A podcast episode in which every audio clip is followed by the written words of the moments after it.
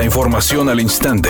Grupo Radio Alegría presenta ABC Noticias. Información que transforma.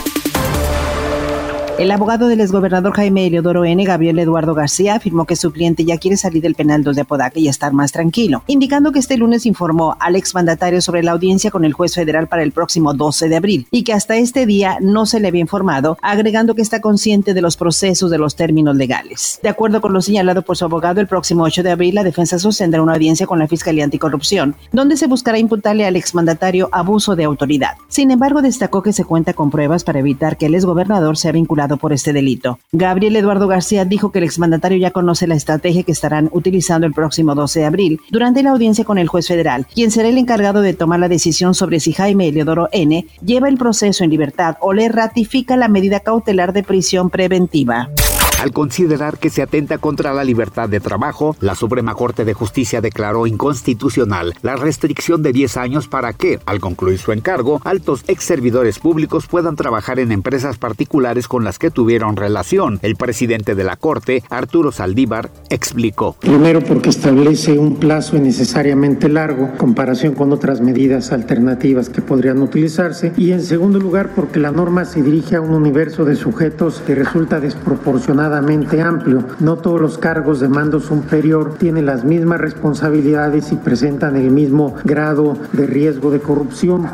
Editorial ABC con Eduardo Garza. Santiago Nuevo León necesita apoyo para los damnificados por los incendios forestales. El municipio mágico es visitado por miles de turistas cada año y hoy pasa por una severa crisis de incendios que ha dañado más de 1.500 hectáreas y dejado decenas de personas evacuadas. No hay peligro para los habitantes, pero la actividad económica está paralizada en la zona de la sierra y por eso las autoridades piden ayuda. No hay que dejar solos a los habitantes de Santiago Nuevo León.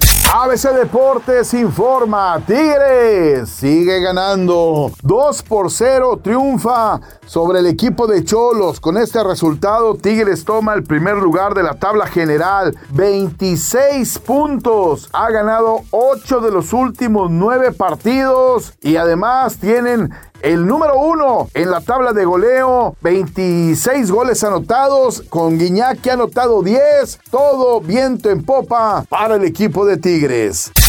El cantante cubano-canadiense Alex Cuba, el puertorriqueño Bad Bunny y el colombiano Juanes se alzaron ayer con los premios Grammy en las categorías latinas, anunciados durante la antesala de la gala que premia lo mejor de la industria musical. Alex Cuba triunfó con Mendo, que se llevó el gramófono al mejor álbum de pop latino al derrotar estrellas de la talla de Camilo y Selena Gómez. El reggaetonero Bad Bunny quien recientemente anunció su retiro, venció a J Balvin, Carol G y Raúl Alejandro, entre otros, para hacerse con el Grammy al mejor álbum de música urbana. A su vez, Juanes sumó otro premio a su carrera con Origen, que se impuso al mejor álbum de rock latino o alternativo.